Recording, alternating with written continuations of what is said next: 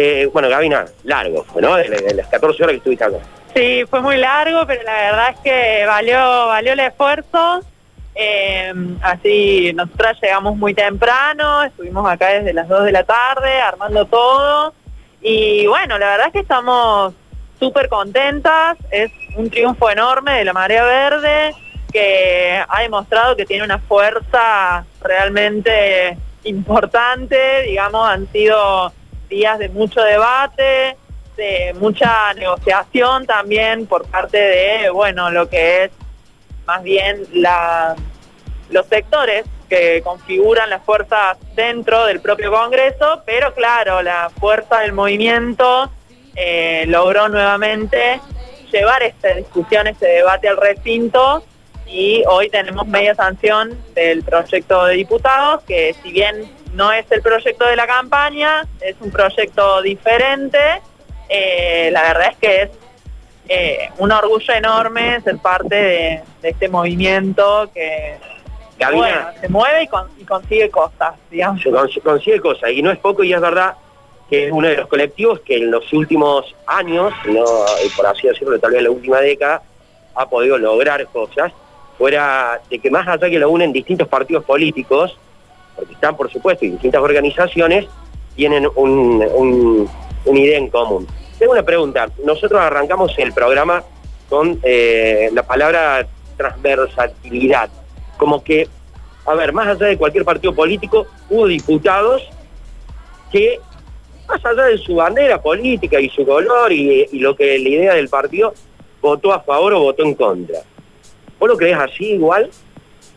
Eh, sí, me parece que este debate efectivamente ha tensionado muchas de las ubicaciones políticas que conocemos, incluso, bueno, dentro del propio gobierno, que gobierno de coalición, hay sectores que apoyaron el proyecto y sectores que no, que abiertamente votaron en contra y se pronunciaron, eh, bueno, eh, defensores del pañuelo celeste, digamos, en todo este debate.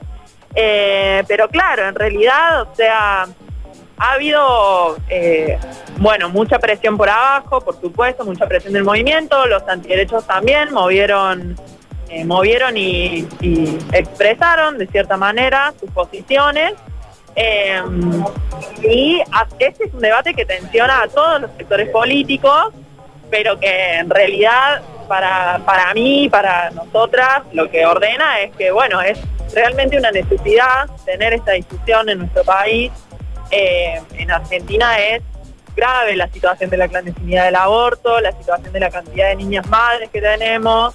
Eh, y bueno, nos merecemos y tenemos que abordar este debate porque bueno, todas las mujeres y personas con capacidad de gestar tenemos que poder decidir. ¿Qué, qué cambia también sanción eh, comparar el 2018?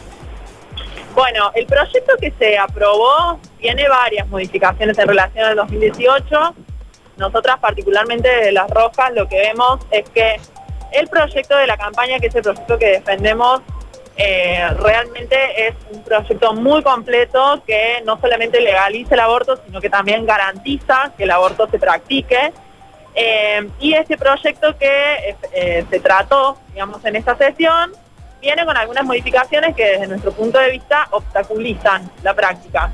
Por ejemplo, la objeción de conciencia no solamente la objeción de conciencia individual, sino que agregaron a último momento, en producto del dictamen, digamos, la objeción de conciencia institucional. Y son artículos muy ambiguos que eh, no plantean ninguna responsabilidad institucional ni de instituciones públicas ni privadas. Bien, bien. Para que si una persona llega a un centro de salud donde todos los profesionales son objetores, bueno, ¿qué mecanismo hay para garantizarle a esa persona el acceso a la práctica, digamos?